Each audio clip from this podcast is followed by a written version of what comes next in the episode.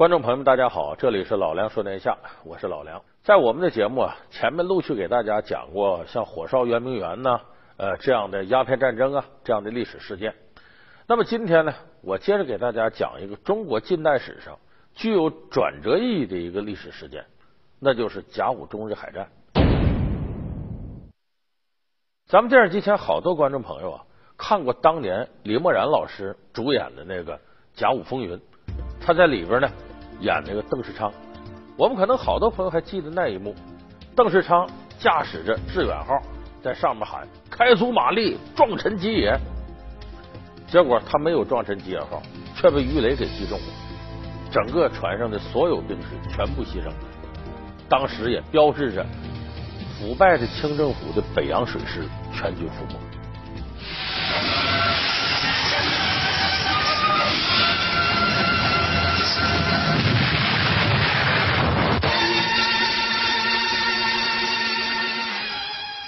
那么当年呢，历史学家研究也证明，北洋水师的军事实力呢，在亚洲当时都是领先的。那为什么会在中日海战当中，最后遭遇全军覆没这样的惨败呢？那么我们打开历史课本，往往这个原因会归咎为呢，腐败的清政府无能，呃，这个北洋舰队内部不团结，导致最后失利。其实这种说法呢对，但是呢它不全面。甲午中日海战最后北洋水师全军覆没，它的原因是相当复杂的。今天呢，咱们就一点点剥茧抽丝，给大伙说说这甲午中日海战北洋水师为什么最终会全军覆没。首先有一点，咱们必须得承认，日本当时海军的装备要比北洋水师先进。我说这话，可能有不少观众朋友会反驳我说：“老梁，你说的不对。我们查了不少历史书了，北洋水师一八八八年建立的时候，那是绝对领先的，是亚洲最强大的水师，在世界范围恐怕也只有就是欧洲少数几个强国，它的海军力量能比北洋水师强。在亚洲，北洋水师是老大。您说的没错。一八八八年北洋水师组建的时候，李鸿章组建北洋水师，确实是亚洲最强大的。”他当时从德国进口的定远号跟镇远号啊，无论是排水量，还是装甲板的厚度，还是整个的炮弹设施，都在世界范围是领先的。可是你别忘了，甲午中日海战是哪年打的？一八九四年打的。一八八八年北洋水师没错，横行亚洲无敌。可是，一八九四年打仗的时候，过去六年了。这六年时间，你可别小看，那是世界工业领域发生重大变化的六年。而且这六年时间里面呢，我们也知道，好多高科技如果被研究出来，往往率先使用到军事领域，而军事领域之内的争霸，反过来又会推动高科技的发展。所以这六年时间，世界海军领域发生了很大的变化。那么日本那几年，正是明治维新之后。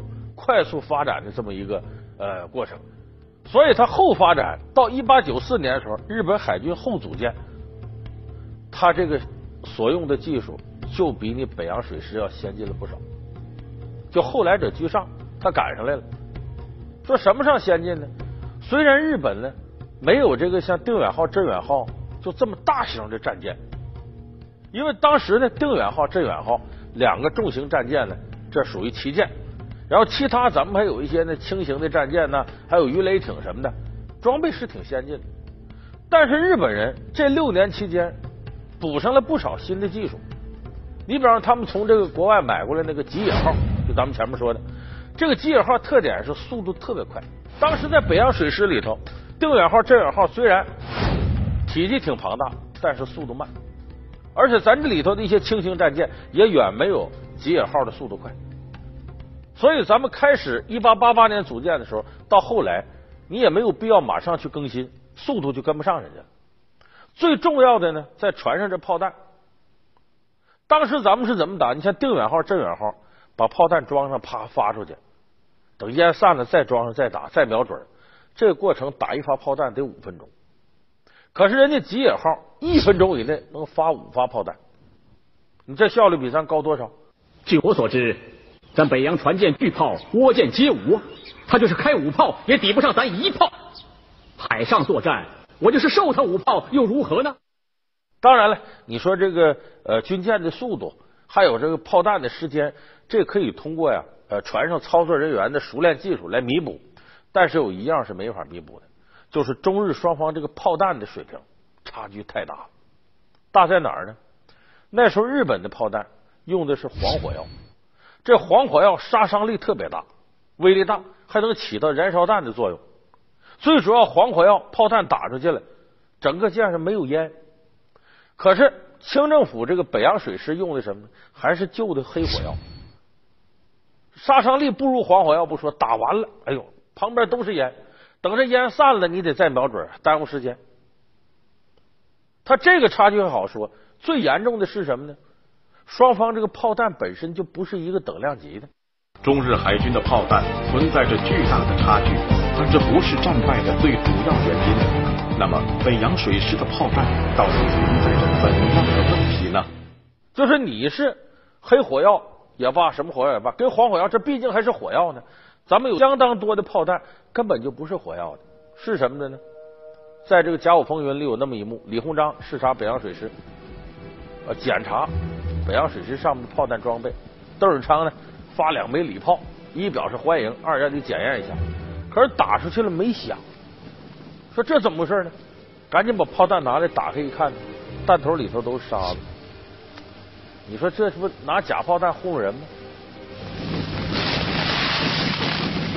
邓大人，全是沙子。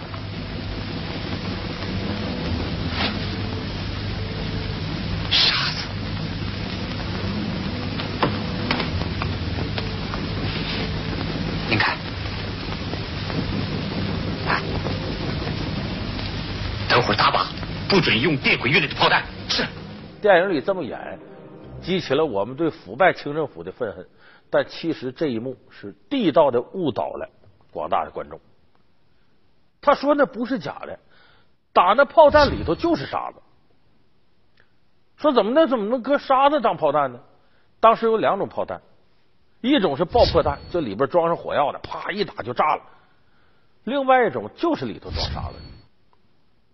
而我们当时大清政府爆破弹非常少，装沙子这种实心弹非常多。为什么会这样呢？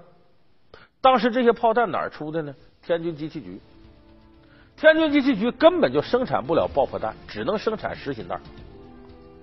而且它这实心弹质量还不怎么样，有的打不响，有的表面凸凹不平，就属于质量非常次的产品特别多。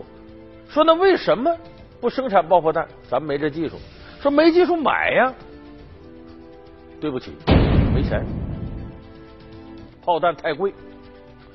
所以咱们当时北洋水师跟日本这个甲午海战是怎么打的？我们用买战舰的时候，人家附送的一些爆破弹，加上我们自己出这个经常臭了膛的实心弹，加在一块儿，跟日本的黄火药的爆破弹对抗，你琢磨琢磨，能打得过人家？说真是那爆破弹那么贵买不起吗？也不是，北洋水师本来实力很雄厚，有经费，可是这会儿没钱了。说钱弄哪儿去了呢？哎，让人给挪走了。说谁吃了雄心，吞了豹胆，把这个军事经费都敢随便挪用了？北洋水师竟然因为没有军费而使用劣质的实心炮弹，到底是谁如此大胆，竟敢挪用了这庞大的海军经费？慈禧老佛爷。那会儿慈禧老佛爷呢，一八九四年正逢他六十大寿，六十大寿，慈禧说这得好好办办呢，他就准备把颐和园呢重新修一修，修颐和园再加上办寿，两件事搁在一起需要多少银子呢？一查，户部大臣给提出来了，就财政部人说呀，得呀八百万两银子。咱们现在听说怎么那么多呢？你看那电视剧《大宅门》里边。二奶奶办寿，那不白景琦也得专门留出一笔钱来吗？后来那笔钱呢，被三老太爷和他不争气的儿子白敬业给挪用了，差点把老太太办寿事耽误了。因为这个办寿人吃马，为什么呢？费钱，民间尚且如此，那给慈禧老佛爷办寿花八百万两银子不足为奇。可是那会儿大清国库呢很空虚了，这八百万两银子从哪儿出？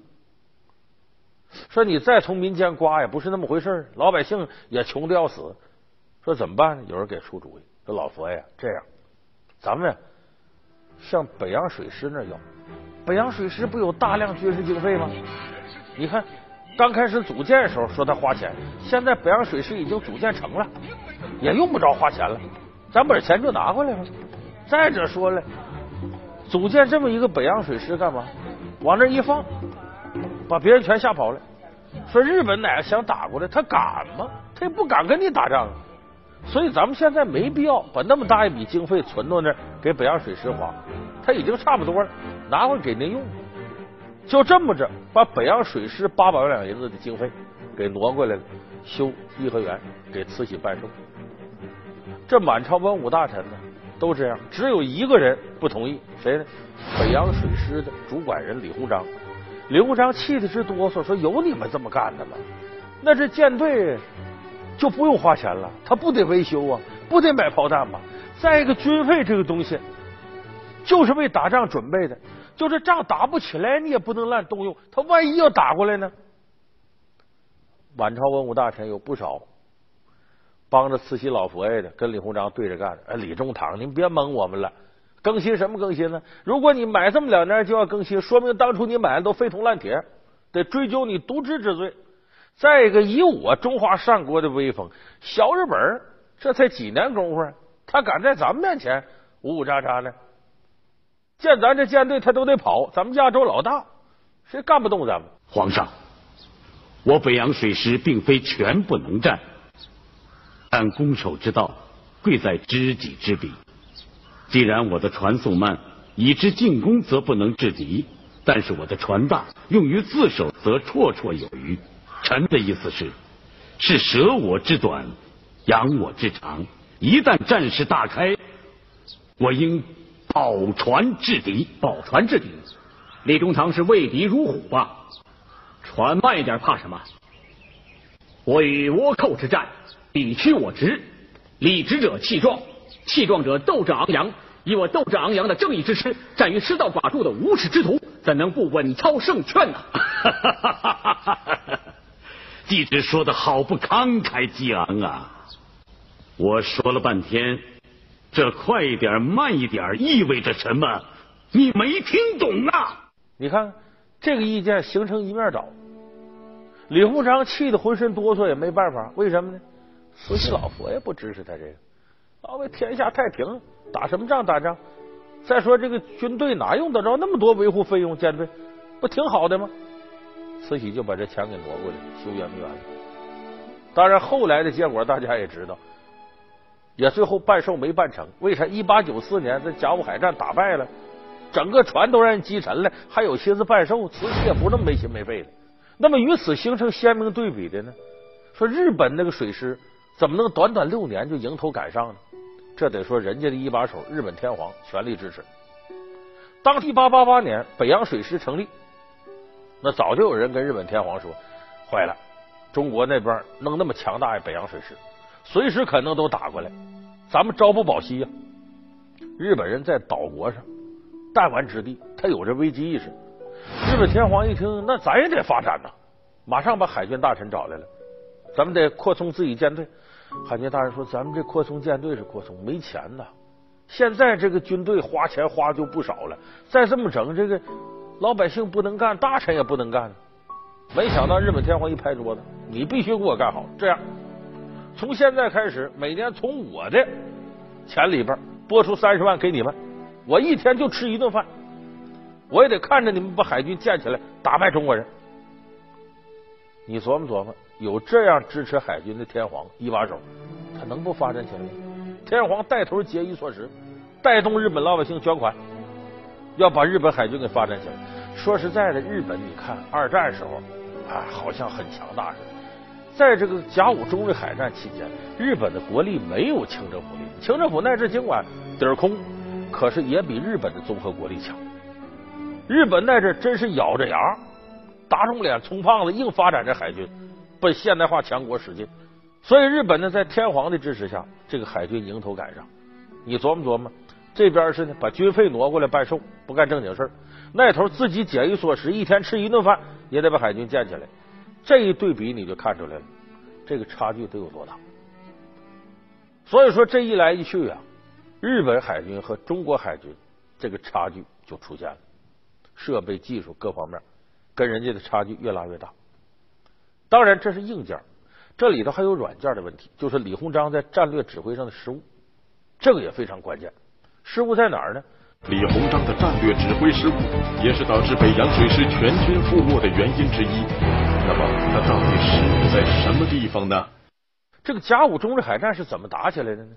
是因为朝鲜国内发生了内乱，他发生内乱呢，咱正好有这舰队得过去帮他平息内乱，所以当时北洋水师出兵了。可同时日本也出兵，这日本出兵可有他的想法。准备以朝鲜为跳板进攻中国大陆，他早就有这个想法。李鸿章呢就跟下级约法三章，说咱们不能先开第一枪，跟日本发生冲突得他先开枪，咱们不能先开枪，咱得占理。我们都知道这日本人呢最愿意偷袭，九一八事变、包括卢沟桥事变，在典型的袭击珍珠港愿意偷袭。结果日本突然发动袭击，把咱们一个运兵船给击沉了，一千多士兵最后就活下来二百多个，一多半都死了。你说这开仗吗？但李鸿章这时候还有幻想，你先打我，你理亏，咱到国际上说理去，咱有地方说理。你也不想想，当时列强都把中国当成一块肥肉，窝头踩一脚，没什么好饼，都想在你中国这咬一口的，能给你主持什么公道？更要命的失误呢？是李鸿章当时胆小了，把这舰队呼呼啦啦都退回渤海湾一带，集结待命。其实如果要在朝鲜半岛附近跟日本海军打一仗，这胜负不知道怎么回事。为啥呢？这个日本海军是跨海作战到这边来的。如果北洋舰队呢，利用自己舰船比较多的优势呢，截断了日军的补给线，他支撑不了。即使不截断，你在那儿跟他就对峙上一个月，日本当时国库就完蛋了。他的国力根本不行，支撑不了那么长时间海战。但李鸿章坐实战机，把整个舰队都挪回到渤海湾去，就等着日本上来打来。你这一下子使整个战略上陷入了被动。咱这是宏观上，微观上，北洋水师也出了不少错。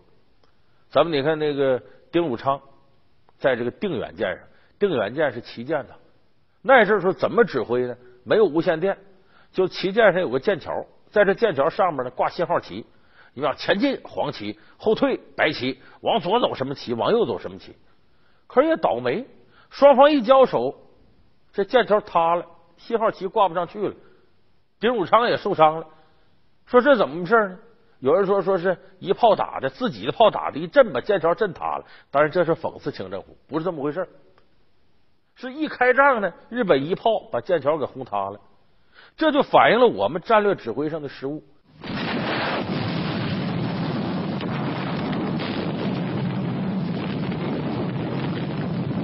邓大人，督船上的帅旗被打掉了，命令警远、机远向我靠拢。是，把帅旗挂起来。机远向我靠拢。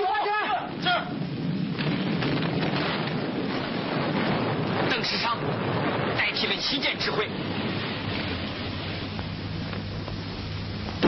命令前队巡洋舰把邓世昌和他的舰队隔离开。你这作为旗舰这么重要的指挥舰，必然得有护卫舰，怎么轻易让炮弹能把舰桥打塌了呢？你说这也该你倒霉。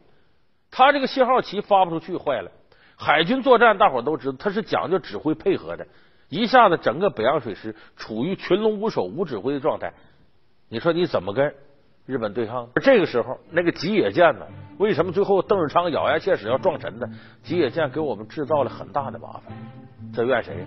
还是我前面说老佛爷办寿，北洋水师没钱。李鸿章当时盯着这个吉野舰，那时候在欧洲呢，想把它买过来，因为自己的舰队他知道速度不够，吉野舰速度快，那给我弄过来能弥补北洋水师速度上的差距。可是这时候我们说老佛爷把银子挪走了。结果这个舰北洋水师没钱买，哎，人家日本人把这舰买走了。最头你看看吉野舰给北洋水师多沉重的打击，你说说，咱今天吧仔细理一理这些方方面面，你看看，北洋水师全军覆没，那个原因不是一个方面，多方面。但是最根本一点就是腐败的清政府妄自尊大，没拿人日本人当回事儿，觉得日本弹丸之地，小小岛国倭寇敢跟我对抗吗？我北洋水师多强大呀，没拿人当回事。结果甲午中日海战一败，签订丧权辱国的马关条约，赔了多少钱？银子两亿多两。本来日本发展海军的财政吃紧，哎，靠赔这两亿多两，人把所欠都补回来。要没有这个钱。日本也不可能后来发展的这么快，他是从中国这块拿走了大量的血汗钱，他这发展了。所以你从这个角度来说，如果当年甲午中日海战，清政府稍微重视一点的话，恐怕也就没有后来第二次世界大战的抗日战争，令中华民族遭受屈辱不说，牺牲了大量的人力、物力、财力。所以从甲午中日海战，我们总结起来呢，应该说有一点大家不要忘记。不能轻易的就放松我们的国防警惕，时时刻刻要有这种危机意识，要警惕身边的敌人随时可能向我们发动的进攻。我们不去打别人，不主动进攻，但是我们一定要有那准备。就我们常说的“人无害虎心，虎有伤人意”，人不犯我，我不犯人；人若犯我，我必犯人。要想做到这一点，恐怕平常的这种军备还是非常必要的。所以，甲午中日海战距今呢已经一百多年过去了，但是带给中华民族的沉痛的教训，依然值得我们现代人好好琢磨琢磨。好，感谢您收看这期《老梁说天下》，我们下期节目再见。